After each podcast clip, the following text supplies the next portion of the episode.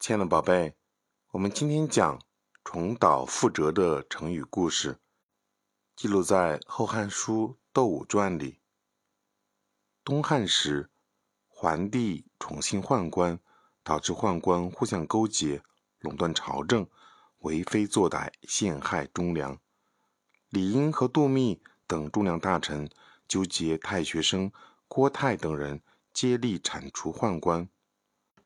公元一六六年，宦官们在桓帝面前诬告李莹等人结党营私，意图造反。桓帝听信谗言，下令把李莹等人关进大牢，人数多达几百人。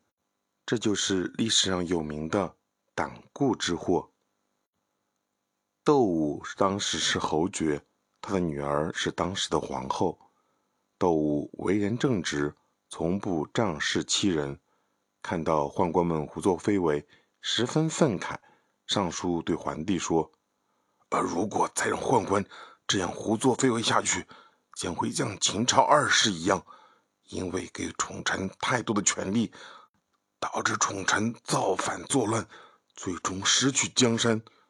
陛下可要吸取教训，千万不要重蹈覆辙。”桓帝经窦武提醒，意识到自己的错误。于是放了李莹等人，结束了党锢之祸。通过这个故事，我们学到什么道理呢？中国古代自古不缺忠臣良将。窦武呢，作为皇后的父亲呢，他十分正直，在关键时刻呢，也敢于犯言直上，从而挽救了这一批忠良大臣。我们常说“前事不忘，后事之师”。